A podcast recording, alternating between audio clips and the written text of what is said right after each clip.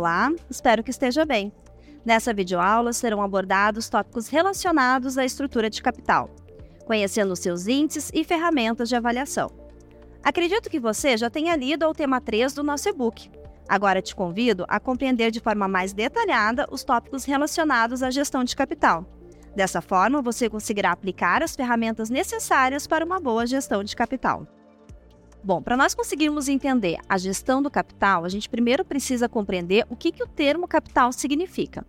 O termo capital ele refere-se aos recursos da empresa, ou seja, a origem dos recursos que foram aplicados no ativo, a forma como ela tem financiado suas operações. Ele é frequentemente utilizado para representar o total de fundos da empresa, independentemente da sua maturidade. E nós podemos identificar essa informação através de informações que vieram lá do nosso balanço, em termos de visualização do capital total dividido em duas partes, capital próprio e capital de terceiros. Observe que na estrutura do nosso balanço, nós temos do lado esquerdo a composição do nosso ativo, ou seja, onde os recursos da empresa estão aplicados. Eles podem estar ali aplicados de uma forma financeira, no caixa, em bancos, no estoque da empresa e também na parte de imobilizado. Do lado direito do nosso balanço, nós temos aí a fonte dos nossos recursos, ou seja, de onde a empresa conseguiu os recursos que estão investidos no ativo.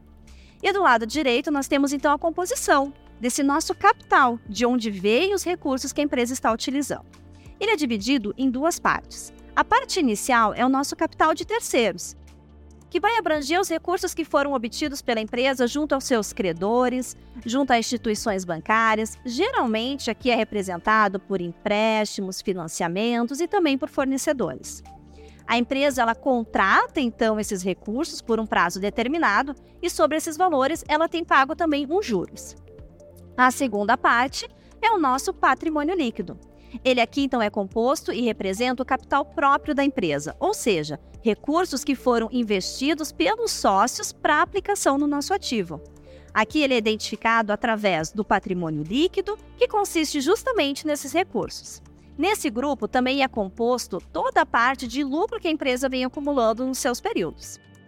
Ao analisar essa estrutura de capital da empresa, ou seja, essa relação que ela tem entre capital de terceiros e capital próprio, ela consegue identificar a forma como esses recursos estão sendo distribuídos. A meta de toda empresa é escolher a melhor proporção entre essas fontes de financiamento, de forma que ela consiga alcançar seus objetivos. Essa noção de estrutura de capital ideal para estar relacionada à proporção de recursos próprios e de recursos de terceiros da empresa é o que mantém que ela consiga maximizar a riqueza dos seus acionistas. Na teoria financeira, não há uma combinação perfeita entre essa estrutura de capital, mas cabe analisar e identificar, dentro das atividades da empresa, a que melhor se adapta dentro desse contexto. Então, por exemplo, no início das atividades dessa empresa, é normal que ela não tenha ainda muitos recursos vindos de origem de terceiros. Na medida em que o período vai crescendo, que ela vai conseguindo dar credibilidade, ela consegue também aumentar esses recursos que vêm de terceiros seja através de fornecedor, de instituições financeiras. Na medida também que o tempo vem passando, ela vem conseguindo somar lucro ao seu resultado. E com isso vai crescendo também o nosso patrimônio líquido. E os sócios, ao verem que a empresa está tendo resultado, acabam investindo também mais na empresa. Por isso que a gente fala que não tem uma proporção, não tem um valor correto para valor relacionado a recursos de terceiros e a recurso próprio. Vai depender muito do ramo de atividade, vai depender muito como a empresa está utilizando esses recursos e a forma como eles estão sendo aplicados no nosso ativo. Bom, agora que nós já sabemos de onde vêm esses recursos, vamos tentar identificar a forma como a empresa pode então mensurar essa estrutura de capital dela. Para isso, nós vamos apresentar cinco índices que podem ser calculados, para justamente fazer essas análises de onde estão vindo esses recursos. O primeiro deles é o coeficiente que mede a participação de capital de terceiros sobre os recursos totais da empresa. Aqui nesse índice, a gente quer justamente calcular os dados que estão relacionados, então, a capital de terceiro sobre os recursos totais da empresa. A fórmula para nós identificarmos esse coeficiente é o exigível total, ou seja, o passivo da empresa, dividido pelo exigível total mais o patrimônio líquido. Observe que aqui o nosso resultado vai dizer justamente quanto os nossos recursos de terceiros estão representando sobre os recursos, o capital total da empresa.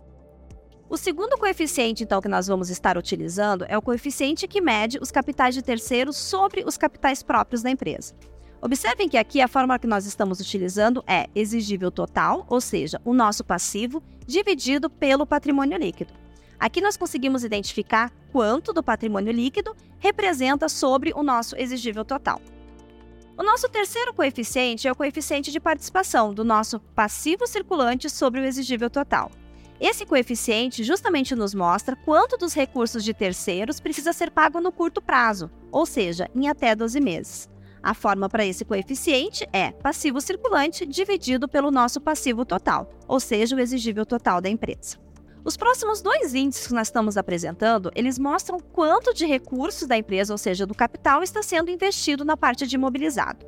O primeiro deles mede o coeficiente de imobilização do capital próprio. Ele considera aqui, então, quanto do capital próprio da empresa está investido no ativo permanente. A fórmula que nós utilizamos aqui é considerando a soma do investimento mais imobilizado mais intangível dividido pelo patrimônio líquido da empresa. Nessa resposta, nós vamos ver quanto, em dinheiro, do patrimônio líquido foi investido individualmente lá no nosso imobilizado. O nosso último índice é o coeficiente que mede então a imobilização dos recursos não correntes.